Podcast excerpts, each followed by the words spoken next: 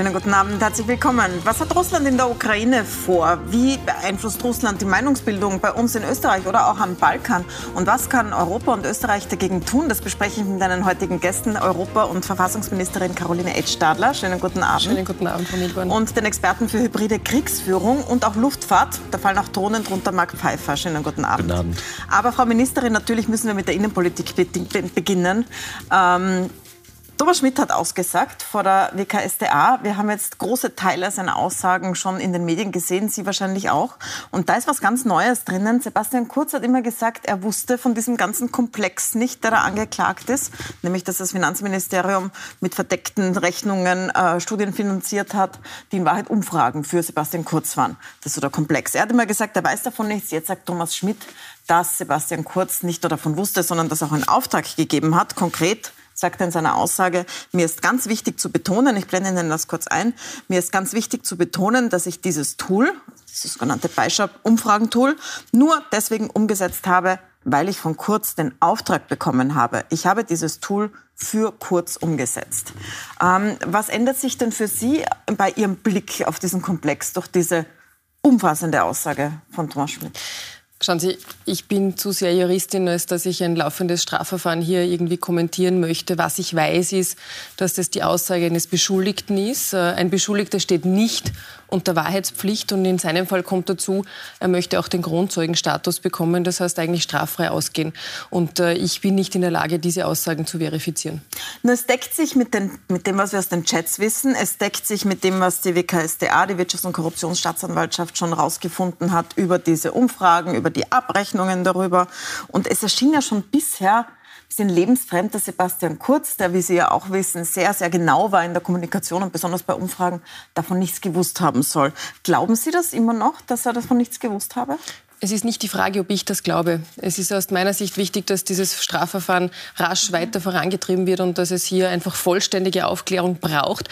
Ähm, was mir schon ähm, wichtig ist zu sagen, es tut mir weh, dass jetzt seit über einem Jahr hier ein, ein, ein Bild auch gezeichnet wird von der Politik, dass die aller, allermeisten Politikerinnen und Politiker, egal auf welcher Ebene, nicht verdient haben, dass man ihnen sozusagen nachsagt und dass hier Pauschalurteile gibt. Und deshalb aus meiner Sicht ist wichtig, das jetzt rasch auch weiter voranzutreiben, um es zu einem Ende Ende zu bringen? Ähm, es ist natürlich schon relevant, ob Sie es glauben oder nicht oder auf welcher Seite zu stehen, weil es ist ja auch die Frage, wie sehr distanziert sich die Volkspartei von dieser Zeit. Also jetzt die handelnden Akteure waren ja 2017 nicht aktiv. Sie sind dazugekommen in der ersten Regierungsmannschaft, also auch nach diesen ersten Vorbereitungen und haben ja auch nie, wurden auch nie zum engsten Umfeld von Sebastian Kurz gezählt. Da fragt man sich, warum gibt es nicht mehr Abstand davon? Man muss schon sagen, es, es gab Rücktritte. Sebastian Kurz ist nicht mehr Bundeskanzler, schon seit mhm. jetzt äh, bald einem Jahr nicht mehr, na mehr als einem Jahr nicht mehr Bundeskanzler. Äh, und, und die Konsequenzen politischerseits sind ja gezogen worden. Und was ich als Juristin und auch als ehemalige Richterin finde, ist, dass es volle Aufklärung braucht, dass es hier auch ein rasches Vorantreiben der Ermittlungen braucht. Und das ist jetzt ein Teilaspekt. Den Wahrheitsgehalt kann ich nicht verifizieren, das müssen andere tun. Deshalb gibt es auch die Gewaltenteilung in einem Staat und dann wird man schauen, was dabei rauskommt. Aber die Distanzierung ist insofern erfolgt, als viele ja politische Konsequenzen daraus gezogen worden sind. Ähm, auch äh, Wolfgang Sobotta, der noch im Amt ist, kommt vor in den Chats, äh, wenn man das glaubt, was Schmidt da sagt. Ich blende das auch kurz ein. Da geht es um eine Intervention. Er sagt da aus, Magister Sobotka intervenierte bei mir meiner Erinnerung nach in der Zeit, dass Spindelecker noch Minister war oder Schelling in der Anfangsphase dahingehend, dass er mir mitteilte, dass es betreffend des Alois Mock Instituts, da war Sobotka aktiv, oder Alois Mock Stiftung sowie Erwin Preuß Stiftung Steuerprüfungen gebe und dass das nicht sein könne. Es sei zu erledigen. Ich habe die Information im Finanzministerium an Kabinettsmitarbeiter oder an Sektionschef weitergegeben und es ist dann im Sinne von Magister Sobotka erledigt worden. In dem Fall ist strafrechtlich gar nichts zu machen, weil das ist verjährt, also das ist mehr als fünf Jahre her. Wenn das aber stimmt, was er da sagt, dann wäre das ja eine Anstiftung zum Amtsmissbrauch gewesen. Ähm, muss man politisch Konsequenzen ziehen, wie es jetzt von der gesamten Opposition gefordert wird? Auch hier gilt, ich kann den Wahrheitsgehalt der Aussage von Thomas Schmidt, der als Beschuldigter aussagt, der nicht unter Wahrheitspflicht steht und der den äh, Grundzeugenstatus erlangen möchte, nicht verifizieren. Das obliegt anderen. Und ich bin auch nicht in der Lage und auch nicht willens als äh, ehemalige Richterin und als Juristin von einer Aussage eines Beschuldigten jetzt auf eine politische Implikation zu schließen. Ähm, Sebastian Kurz hat in seinem Statement wieder gesagt, dass, dass die WKSDA besonders hinter ihm, her ist. Sie sind ja ehemalige Richterin, Sie sind auch karenziert aus der WKSDA. Ähm, wie bewerten Sie denn die, die Aktionen Ihrer KollegInnen dort? Also wie Sie es gesagt haben, ich bin karenzierte Oberstaatsanwältin. Ich habe in der Behörde ja nicht gearbeitet, ich war Dienst zugeteilt woanders. Mhm. Und, und es liegt auch nicht mir oder an mir jetzt als Politikerin die Arbeit der Richter und der Staatsanwälte zu beurteilen. Ich kenne das. kurz, ist sich da nie zurückgehalten, wie ja, Sie wissen. Aber, ja, aber ich sehr wohl. Ich kenne, das, ich kenne äh, die Justiz sehr gut. Äh, ich kenne viele von denen, die dort arbeiten. Ich weiß, die arbeiten akribisch und genau. Und genau das erwarte ich mir auch als Staatsbürgerin und selbstverständlich als Verfassungsministerin Ministerin, dass diese Verfahren jetzt rasch vorangetrieben werden und dann hoffentlich auch einmal Ende äh, in Sicht ist. Dann kommen wir zur Weltpolitik, die uns ja auch sehr unmittelbar betrifft in Österreich. Gerade Sie waren gerade in Luxemburg auf dem Ministerrat, der den morgigen Gipfel vorbereitet. Der Hintergrund ist natürlich der Angriffskrieg Russlands auf die Ukraine. Und äh, da möchte ich mit Ihnen zuerst beginnen, Herr Pfeiffer. Sie sind mhm. Experte für hybride Kriegsführung, auch für Luftfahrt und Drohnen. Wir sehen jetzt in der Ukraine, und das ist wichtig als Hintergrund, um mit Ihnen dann zu besprechen, was man mit den Sanktionen macht. Wir sehen in der Ukraine, dass Russland jetzt zivile Ziele angreift, die angreift Wasserversorgung, Stromversorgung, mhm. ähm, Wohngebäude und zwar mit Kamikaze-Drohnen. Mhm. Was passiert denn da? Das ist ja neu in dieser Kriegsphase. Es ist nicht ganz neu. Äh, also zivile Ziele waren von Anfang an äh, Teil der Strategie. Leider zivile Infrastruktur war nicht so stark ähm, äh, betroffen bisher oder nicht so gezielt angegriffen. Äh, das ist schon eine etwas andere Art der Kriegsführung, nämlich eine, die abrückt von dem äh, Ziel, das Land zu besetzen, weil dann brauche ich diese Infrastruktur wieder, sondern einfach nur diese Infrastruktur zu zerstören. Also man hat aufgegeben, dass man die ganze Ukraine besetzt. Das, das scheint, war ja am Anfang scheint der Fall. so zu sein, ja. Also es ist, Und wie kann das jetzt weitergehen? Was, was gibt es für Szenarien Ihrer Meinung nach? Was geht in den Köpfen der russischen Militärstrategen davor? Das, das ist sehr schwer zu, äh, zu sehen. Also äh, eines der, der düsteren Szenarien könnte sein, dass dies eine Vorbereitung ist für, für eine nächste Phase, nämlich um ein Commitment äh, der Akteure in, in dem äh, Chain of Command nachzuvollziehen, zu sagen, okay, wer ist jetzt dabei, diese Strategie weiter zu tragen. Also das heißt, dass man Menschen vor die schwierige Aufgabe stellt, im Militär zivile Ziele anzugreifen mhm. und die sind dann traumatisiert und damit. Ja, nicht traumatisiert, oder? sondern es ist einfach nur eine, ein Abbringen eines Commitments, mhm. äh, das auch zu tun und durchzuführen. Das ist bei vielen Einheiten bereits passiert. Ähm, und das kann eine Vorbereitung sein, um, um andere Waffensysteme auch einzusetzen. Das also ist immer den, die Rede von Nuklearwaffen. Also ja. man hört inzwischen im russischen mhm. Fernsehen mhm. fast täglich davon, mhm. dass darüber gesprochen wird. Ähm, taktische Nuklearwaffen ja. heißt es ja immer. Ist das realistisch und wenn ja, was würde das bedeuten? Die Wahrscheinlichkeit ist gegeben. Ähm, es ist jetzt erheblich gegebener als zu Anfang des, äh, des Konflikts. Ähm, dadurch, dass die, die Optionen der, der russischen Streitkräfte extrem reduziert sind. Mhm. Ähm, die Implikationen dessen sind äh, weltpolitisch sehr krass, weil es die, äh, die Hemmschwelle Nuklearwaffen einsetzt, dramatisch reduziert. Das ist allerdings in anderen äh, Gebieten erheblich relevanter als in der Ukraine jetzt selber ja, nur Pakistan für uns ist die Ukraine relevant, weil sie ja, so nah ja, ist. Also ja. die Grenze ist gerade mal 500 mhm. Kilometer weg von mhm. unserer Grenze.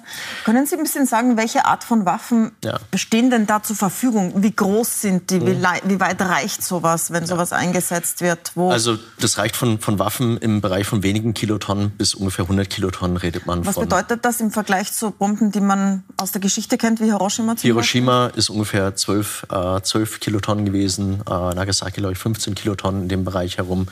Ähm, das heißt, in dem Dreh herum, wenn jetzt das Ganze vergleicht mit der Detonation in Beirut, die mhm. doch erheblich näher bei uns zeitgeschichtlich ist, ähm, da waren es etwa etwas über eine Kilotonne.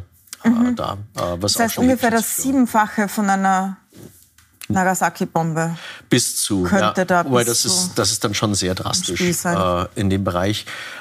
Man muss auch dazu sagen, ähm, von der Zerstörungskraft her, das ist oder von den Effekten her, ist es etwas sehr Lokales. Das ist, wenn unmittelbar betroffen ein, eine sehr grausame Waffe einzusetzen, ähm, die allerdings für weiter weg äh, relativ wenige Implikationen hat. Also, also nicht so wie Tschernobyl zum Beispiel, genau. sondern ein Tschernobyl war eine lokale, Explosion mit eine lokale anschließendem Brand. Dadurch ist sehr viel nukleares Material rausgekommen, was, äh, mhm. was zu Verstrahlung geführt hat. In so einem Fall äh, sieht man von einer, einer sehr lokalen äh, ähm, äh, Effekt aus. Und Man muss ja auch bedenken, Nagasaki ist bis heute bewohnt, ist auch sehr kurze Zeit nach dem, dem Schlag der Amerikaner äh, bewohnt mhm. gewesen. Nagasaki ebenso. Der halbe Pazifik Las Vegas, äh, all ja. diese Orte sind bewohnbar und da sind sehr in der Nähe von Nuklearwaffen hochgegangen. Ja. Also wir stehen vor einer eventuell vor einer wirklich krassen Eskalation in diesem Konflikt, Frau Ministerin. Mhm. Sie haben in letzter Zeit immer wieder bekräftigt, dass Europa klare Kante zeigen muss mit den Sanktionen, dass es da keine Alternative mhm. gibt. Es gibt aber auch andere Stimmen in Europa. Zum Beispiel Viktor Orban in Ungarn sagt, die sollen mit Jahresende auslaufen und veranstaltet gerade auch eine wenn auch etwas fragwürdige Abstimmung darüber, ob sie das sollen. Wie groß ist denn da die Zerreißprobe für die EU in Bezug auf Russland? Ich möchte vielleicht noch mal ganz kurz auf das äh, eingehen, was wir da halt jetzt auch gerade gehört haben und besprechen und, und schon einmal auch auf das zurückführen, in welcher Situation wir uns befinden. Ich habe auch das gestern beim Rat Allgemeiner Angelegenheiten gesagt. Wir sind in einer Situation, wo wir in Europa wieder über Krieg reden, wo wir uns mit mhm. Waffensystemen beschäftigen müssen, die wir geglaubt haben, die es nur mehr in den Geschichtsbüchern, zumindest auf unserem Kontinent, äh, gab. Und die Situation ist eine extrem ernste. Ähm, der Punkt, äh, auf den Sie hinweisen mit den Sanktionen, ist einer, bei dem bleibe ich. Äh, die Sanktionen sind ein scharfes Mittel des Völkerrechts, aber immer noch ein gelindes Mittel ja. im Vergleich zu dem, was Sie auch beschreiben, was drohen könnte. Mhm. Und der dritte Punkt ist, dass wir sicher Putin ernst nehmen müssen und daher auch diesem russischen Narrativ begegnen müssen, dass die Sanktionen nicht wirken würden. Also alle, egal wer das ist, die jetzt sagen, so nach dem Motto, lassen wir das auslaufen, brauchen wir eh nicht, ähm, sitzen eigentlich diesem russischen Narrativ auf oder verbreiten es weiter, weil die Sanktionen wirken in Russland, die Wirtschaft geht runter und es ist die einzige Möglichkeit, die wir haben, dem zu begegnen. Und da komme ich auch zu Ihrer Frage, wenn ich das nur kurz vielleicht mhm. sagen darf, ähm, was die Geschlossenheit der Europäischen Union betrifft ich bleibe dabei und ich empfinde, ich empfinde es auch so, die Europäische Union ist geschlossen, wie ich das selbst noch nie vorher erlebt habe, weil wir einen gemeinsamen Außenfeind Inklusive haben. Ungarn, sagen Sie? Inklusive Italien. Ja, auch Ungarn äh, will im Endeffekt, dass äh, Frieden wiederhergestellt wird und dass wir irgendwann äh, mhm. hoffentlich zu einer anderen Situation wiederkommen, weil Normalität in dem Sinn, glaube ich, trauen wir gar nicht in den Mund zu nehmen. Dafür ist einfach zu viel passiert, ähm, um zu dem zurückzukehren, wo wir waren. Aber alle wollen das. Aber selbstverständlich ist natürlich die Betroffenheit durch Sanktionen bei den unterschiedlichen Mitgliedstaaten auch unterschiedlich.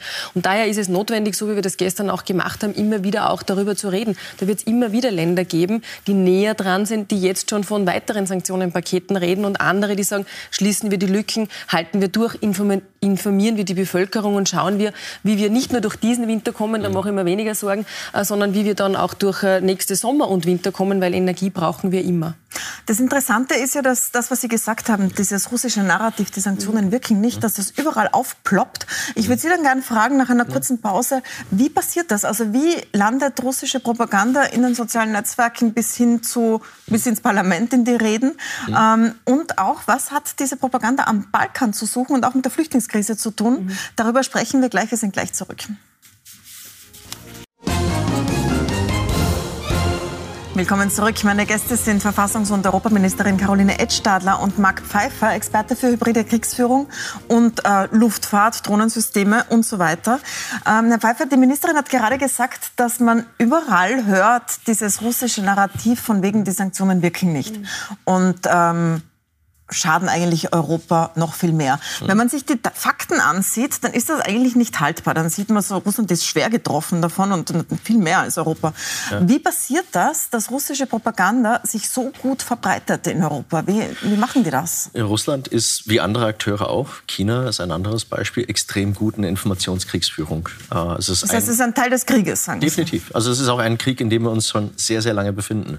Äh, wir haben es bis jetzt noch nicht als solchen bezeichnet. Aber das ist äh, die, der, einer der Aufgaben vom Hybrid COE von zum Beispiel, was von der EU und NATO vor einigen Jahren gegründet wurde, die das sehr genau beobachtet. Mhm. Und dieses Ökosystem funktioniert sehr gut. Vor allen Dingen, es funktioniert quer über die gesamten Medienbereiche. Ähm, also Was mir auffällt bei hm? diesen, wenn ich diese Telegram-Gruppen und so weiter und die mhm. Foren betrachte, ist, dass dieselben, die 2015 sich vor Flüchtlingen gefürchtet haben und 2020 vor Corona-Maßnahmen, mhm. in denselben Gruppen und Foren jetzt diese Sanktionenfrage ist. Definitiv. Kann man davon ablesen, ja. dass Russland da schon ja, genau. die letzten also Jahre aktiv ist? Russland nimmt jeden Aspekt, der polarisiert. Also mhm. alles, wozu es gut zwei Meinungen gibt und was äh, emotional belastet ist, Gesundheitsthemen, innere Sicherheit, Flüchtlinge, ähm, Energie jetzt als neues. Mhm. Ähm, all diese Aspekte sind sehr, sehr gut gelungen äh, oder sehr, sehr gut geeignet, um eine Bevölkerung zu polarisieren. Da sind wir leider schon sehr weit fortgeschritten. Nicht so weit wie die USA, aber doch erheblich äh, fortgeschritten. Und das wird halt über das gesamte Medienspektrum verbreitet. Da haben sie einerseits im sozialen Medienbereich eine sehr mhm. starke äh, Kraft, aber auch im traditionellen Medienbereich, wo sie traditionelle Sender entweder nehmen, kaufen, sich beteiligen oder infiltrieren. Mhm. Beispiele dazu sind einige Sender am Balkan, äh, die durch chinesische und russische Eigentümerschaft stark beeinflusst sind. USA, einige äh, Radios sind dort in die Richtung gegangen, was jetzt auch zu einer noch stärkeren Polarisierung der Nicht-Küstenstaaten nicht geführt hat ähm, mhm. und einfach das gesamte Medienspektrum bedienen können. Ähm, man hat ja rund um diese Untersuchungen zur US-Wahl 2016 einigen Einblick bekommen mhm. in diese zum Beispiel in diese Büros, wo hunderte Menschen sitzen mhm. und Kommentare in europäischen Zeitungen schreiben, tatsächlich ja. pro-russische. Ähm, ist das jetzt, hat sich das ausgeweitet? Ja, es hat sich gewandelt. Also mhm. ähm, ich habe es beobachtet über die, über die Jahre jetzt. Was sich gewandelt hat Anfang des Jahres, ist, dass die Russen sich auf einmal oder ein höchstwahrscheinlich russischer Akteur, genau mhm. attribuieren konnte man es nicht, sich sehr stark zurückgezogen hat aus Europa und aus den USA und allerdings zur selben Zeit sehr stark Indien, Pakistan, äh, äh, Afghanistan, Tansania, Kenia, Nigeria, Mali, Burkina Faso sehr stark äh, bespielt wurden und dort hauptsächlich mit Migrations ähm, äh, fördernden äh, Kommentaren oder Postings, mhm. die vor allen Dingen auf äh, Nahrungsmittelunsicherheit, also Stichwort erhöhte Düngemittelpreise ähm, und Knappheit durch, durch nicht mehr verfügbaren Weizen gespielt haben. Und dadurch probiert äh, wurde eine, ein Migrationspush äh, zu erzeugen. Wie man jetzt an den Zahlen sieht, sehr erfolgreich so. Mhm. Äh, also es war definitiv eine, eine unsichtbare Hand eines, eines hybriden Akteurs, der sich dort verändert hat. Frau Ministerin, es sind drei Punkte drinnen, bei denen ich gerne nachfragen würde. Die äh, Desinformation in Europa, diese Frage der Migrationsströme, mit denen ja jetzt gerade die Regierung sehr befasst ist, und die Frage des Balkans, wo Sie ja jetzt auch hinfahren. Aber ich möchte gerne mit der Desinformation beginnen. Sie sind ja auch, Sie haben sich viel befasst mit Fake News, mit Plattformen. Man hat den Eindruck, dass Europa dem recht hilflos gegenübersteht und umgekehrt jetzt nicht so stark versucht, die russische Bevölkerung zum Beispiel zu erreichen, wie das in diese Richtung passiert. Ähm, ist dir das Bewusstsein gewachsen jetzt in dieser Krise, dass man da was tun muss, dass das Krieg ist? Ich bin der großen Überzeugung, äh, dass äh, dieses Problem lange Zeit total unterschätzt worden ist. Und äh, als das erste Mal diese Befassung damit wirklich auf europäischer Ebene stattgefunden hat, da war ich gerade frisch gewählte Abgeordnete im Europäischen Parlament.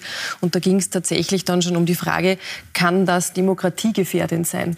Können wir damit Institutionen oder können Institutionen in Europa damit geschwächt werden? Und die klare Antwort war damals ja, weil der Einfluss einfach auch im Vorfeld der europäischen, also der Wahl zum Europäischen Parlament hier gegeben war. Und da ist man, glaube ich, schon ein Stück weit aufgewacht. Ähm, man hat dann jetzt mit dem DSA und dem DMA, also dem Kampf gegen Desinformation, gegen Hass im Netz, äh, einen europaweiten Schritt gesetzt, der aber wieder eine Zeit lang braucht, bis der tatsächlich implementiert ist. Und deshalb sind wir in Österreich auch den Schritt äh, nach vorne gegangen und haben im Kommunikationsplattformengesetz einen Schritt gesetzt.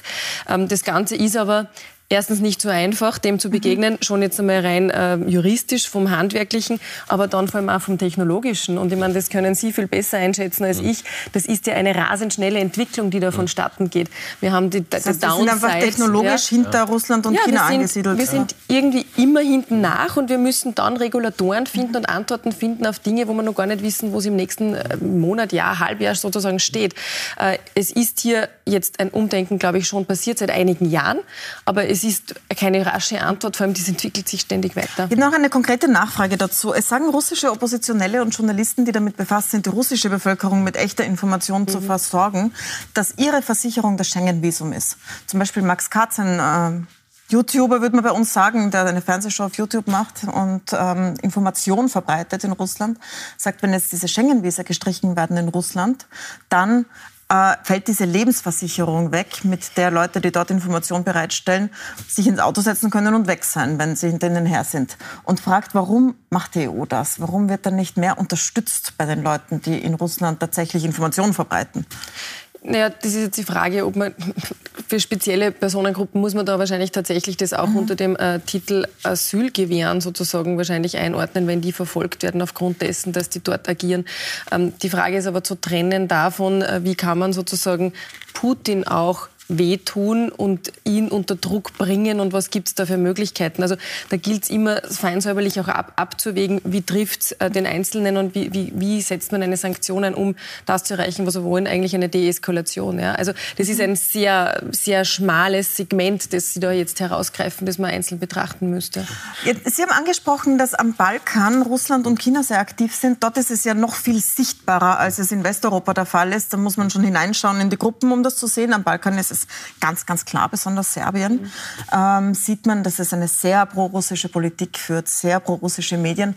Das heißt, Sie sagen, das kommt auch von Russland. Das ist keine eigene Entscheidung der serbischen Gesellschaft. Kann, das, kann man das so sagen? Im, Im Sinne von, also Medieneigentümerschaft dort ist relativ gut einsehbar. Da sind halt mhm. Investoren ähm, mit, mit russischem Background und, und chinesischem Background definitiv dabei. Also das, äh, das ist sehr klar attribuierbar.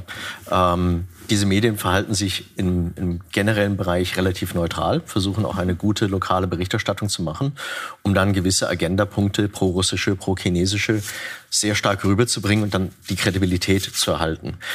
Problematik, die wir oder die Sie jetzt haben, ist, die Medienlandschaft hat sich drastisch verändert. Ähm, in den letzten 30 Jahren sind wir gekommen von einigen wenigen Fernseh- und Radiosendern mhm. zu Fernsehen, Radio, dem Internet, Videoplattformen, Telegram, Twitter und alles, was de facto irrsinnig schwer regulierbar ist. Und äh, da ist es irrsinnig schwer, auch dem, dem zu countern. Also im. Endeffekt, der Aspekt, das zu bekämpfen, ist mit ähnlich attraktiven Narrativen. Das hat man beim zum Beispiel auch gesehen. Es hat nichts genutzt zu sagen, na, tu das nicht, das ist ungünstig, gut oder böse, sondern man muss ein ähnlich ähm, äh, interessante Inhalte rüberbringen und, und auch entsprechend äh, ja. ja. Wenn das Krieg ist, ist der ja. Balkan ja ein Battleground dafür. Das, ja ein, das, Schlachtfeld dieses Krieges ist sehr stark am Balkan. Da sind Sie sehr mhm. befasst dafür. Und Russland und China haben offensichtlich ja. die Nase weit vorne, auch bei Infrastruktur, auch bei, ähm, bei der Glaubwürdigkeit bei der Bevölkerung. Was, um sozusagen was, zu überzeugen, braucht man einen Inhalt, mit dem man überzeugen kann. Genau. Und ich, ich, ich, sage seit Jahren, äh, mhm. dass wir auf, äh, am Westbalkan die Glaubwürdigkeit der Europäischen Union brauchen und dass wir dieser Region, diesen sechs Ländern dort auch tatsächlich glaubwürdig vermitteln wollen, dass wir Interesse daran haben, dass sie irgendwann Mitglieder der Europäischen Union werden. Und da haben wir viel von dieser Glaubwürdigkeit verspielt, weil in den letzten Jahren nicht viel weitergegangen ist. Wir haben einen gordischen Knoten jetzt durchschlagen mit äh, dem Beginn der Verhandlungen mit Nordmazedonien und Albanien. Endlich, kann ich nur sagen, nachdem wir sie im März 2020 beschlossen haben. Wir haben jetzt Gott sei Dank die Empfehlung der Kommission, auch schwarz auf weiß, dass Bosnien-Herzegowina den Kandidatenstatus mhm. bekommen sollte. Und ich habe es gestern auch wieder angesprochen, wir müssen auch schauen, dass Kosovo äh, endlich die Visaliberalisierung bekommt. Ja? Und ja, ich weiß schon, da passiert dann manchmal Vermischung auch mit Migration und so weiter, aber das ist so wichtig für die Region, weil diese Region eine Frage der Sicherheit für die Europäische Union ist. Und ja, ich unterschreibe das zu 100 Prozent, was Sie gesagt haben, Russland, China, die haben die Nase vorn in diesen Ländern. Wir haben eine Situation, dass es fünf nach zwölf ist und nicht fünf vor zwölf. Und wir können nur jetzt alles daran setzen, dass wir diese Glaubwürdigkeit jetzt mit Leben füllen und auch wirklich die Westbalkanländer näher an die Europäische Union Schritt für Schritt heranführen. Ein Teil des Migrations Migrationsthemas, das äh, wir derzeit haben, kommt ja auch über den Balkan. Serbien gewährt Ländern, die den Kosovo nicht anerkennen, Visafreiheit. Das sind darunter Länder, die in, in, Europa keine Visafreiheit haben, also zum Beispiel Indien, Tunesien, wo jetzt sehr viele kommen. Sie haben gesagt, noch dazu ist es verknüpft mit mhm. russischer Desinformation. Das heißt, dort wird auch noch gestreut. Ja. Ähm, die Tore sind offen, mhm. kommt's her. Ähm, Jetzt äh, wird Druck aufgebaut auf Serbien, dass sie das ändern. Ist dieser Druck das Richtige oder treibt man dann Serbien und andere Balkanländer erst recht wieder mehr in Richtung Russland, China und weg von Europa. Ich habe schon mal gesagt, im Zusammenhang mit dieser Diskussion, man darf natürlich Ursache und Wirkung äh, hier auch nicht verwechseln. Ja, wir haben äh, die Situation, dass wir viele Enttäuschungen äh, in dieser Region auch äh, produziert haben, ein Hinwenden zu China, zu Russland. Wir müssen jetzt mühsam schauen, dass wir die Länder auch wieder für uns attraktiv machen, für die Europäische Union. Da ist, glaube ich, jetzt auch ein Momentum gegeben und wir müssen natürlich mit ihnen reden. Und das ist auch jetzt passiert.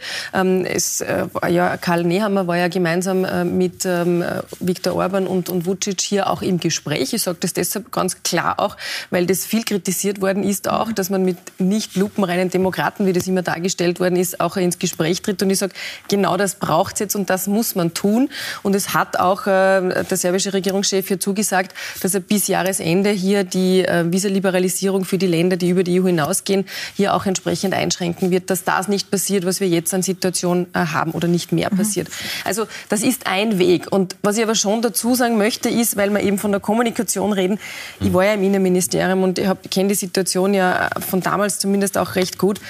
Migrationspolitik ist immer auch Kommunikationspolitik. Ja, aber das es heißt, ist ja interessant, dass Sie sagen, wird, Sie müssen. Ähm, Sie haben gesagt, man muss positive Narrative schaffen, die attraktiver sind. Was jetzt das Innenministerium macht, ist eine Abschreckungskampagne. Da sieht man, also es gibt so eine Abschreckungskampagne, die zum Beispiel in, online geschalten wird in Indien, das Indonesien. Ist eine Aufklärungskampagne. Aufklärung, sagen Sie. Naja. Ich spiele es mal kurz ein. Also wir haben das Bild, es steht da illegale Migration, keine Chance auf Asyl. Man sieht dort Menschen in LKWs, Stacheldraht, Polizisten. Und es kommt nicht richtig an. Also die NEOS haben eine Anfrage gesagt, äh, gemacht und da ist rausgekommen, das hat ungefähr 20 Klicks am Tag. Also 633 Personen haben im Juli diese Website besucht. Also niemand von den Indern, die jetzt kommen. Das Was kann, ich, da das kann ich jetzt natürlich nicht beurteilen. Ja, die Zahlen Hat das auch, auch nicht widerlegen ja, ähm, oder, oder auch nicht sehen, was man da tun kann, damit es mehr Menschen anschauen. Was ich natürlich weiß, ist, dass Fake News sich viel rascher verbreiten als genau. Äh, Informationen wie die, die halt einen Wahrheitsgehalt haben, die ja. hier wirklich auch, und das möchte ich nur mal ganz deutlich sagen, aufklärend wirken sollen. Wir hatten diese dramatischen Situationen. Wir hatten LKWs vollgestopft mhm. mit Leichen ja, mhm. von geschleppten Personen. Ich muss das in dieser drast, äh, drastischen Art und Weise sagen. Das ist Aufklärung. Und man muss auch den Menschen, die aus Ländern kommen, wo sie bei uns keine Chance auf Asyl haben, das auch sagen. Es ist einiges mehr jetzt passiert äh, im Vergleich zu 15, 16 auch, weil es hier schnellere Verfahren gibt, weil man hier auch äh, bemüht ist, Rückübernahmeabkommen ähm, voranzutreiben.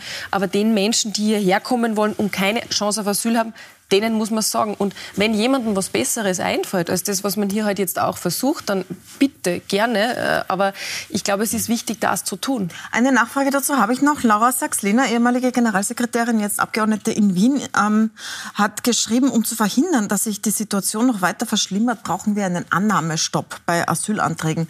Ist das eine Linie, die die Partei teilt? ich meine, da muss man halt schon bei den Rechtsannahmen bleiben, beziehungsweise bei den Fakten, die rechtlich gegeben sind. Wenn jemand zu uns kommt und Asyl beantragt, dann ist das Asylverfahren auch abzuführen. Und das ist ja der große Kritikpunkt im Grunde an äh, der Dublin-3-Verordnung, dass sie nicht funktioniert. Eigentlich dürfte keiner in Österreich zum ersten Mal Asyl sagen, weil wir ja kein Grenzland sind, sondern ein Binnenland sind. Äh, und es funktioniert nicht. Also wenn das dann dazu kommt, dann muss man das Verfahren auch durchführen. Punkt. Ich möchte noch zum EU-Gipfel kommen kommen, der diese Woche ähm, auch über die Energiepreise sprechen soll. Sie haben das gestern in Luxemburg mit den Europaministern vorbereitet. Und ähm, es gibt offenbar eine große Uneinigkeit, was man tun kann bei den Energiepreisen. Sie haben gesagt, Sie plädieren für das iberische Modell mhm. und haben da Verbündete gesucht. Können Sie erklären, was das bedeutet? Mhm. Ich versuche es. Ähm, mhm. Es ist nicht äh, ganz einfach natürlich. Wir sind uns alle einig, dass wir die Energiepreise runterbringen müssen. Ähm, wir sind jetzt äh, immer in der Situation, dass gekoppelt sind Strompreis und Gaspreis. Und der Gaspreis bestimmt den Strompreis und also der höchste Preis am Markt, so muss man eigentlich sagen, mhm. bestimmt sozusagen den Preis dann. Und wir haben jetzt die Idee, dass man mit diesem iberischen Modell den Strom, der aus Gas erzeugt wird, stützt, also dass man das Gas, aus dem dann Strom gemacht wird, unterstützt, um damit auch eine Wirkung am Markt zu erzielen und geringere Strompreise zu haben. Deutschland ist dagegen, weil die sagen, damit subventioniert man Gas und trägt dazu an, mehr Gas zu verbrauchen. Ähm, wie wird sich das abspielen? Naja, also wir haben jetzt zumindest auch ein, ein, ein, paar Länder, die so wie wir gegen einen generellen Strompreisdeckel sind, ja, dass man sagt, oder, oder Gaspreisdeckel sind, dass man sagt, man importiert Gas nur zu einem bestimmten Preis, weil dann die Versorgungssicherheit einfach äh, auf dem Spiel steht. Und das können wir uns schlicht und ergreifend nicht leisten. Dieses iberische Modell ist schon eines, das ankommt. Ich habe das jetzt nicht so im Kopf, dass Deutschland hier gänzlich dagegen wäre. Es hat sich sogar die äh, Kommissionspräsidentin gestern dafür ausgesprochen, dieses iberische Modell einzuführen. Wofür sie sich auch ausgesprochen hat, schon in ihrer Rede, äh, State of the Union, war für ähm, für Steuern auf Übergewinne von jenen Energiekonzernen, die jetzt besonders hohe Gewinne machen. Auch Vizekanzler Kogel hat sich dafür ausgesprochen. Warum hört man aus der österreichischen Regierung da keine konkreten Pläne? Naja, wir haben jetzt vor zwei oder drei Wochen am Freitag, nageln Sie mich jetzt nicht fest, erst einen Energieministerrat in Brüssel mhm. gehabt, wo es dann eine Einigung darauf gab, Übergewinne also abzuführen, äh, dass auch eine Solidarabgabe eingeführt wird von denen, die eben zum Beispiel aus Kohle Strom erzeugen äh, und das sehr wohl verwendet wird, um auch äh, den Endabnehmern hier äh, unterstützend äh, zur Seite zu springen. Herr Pfeiffer, ich möchte noch einen Schwenk zu den Drohnen machen in der Ukraine, die nämlich ja aus dem Iran kommen.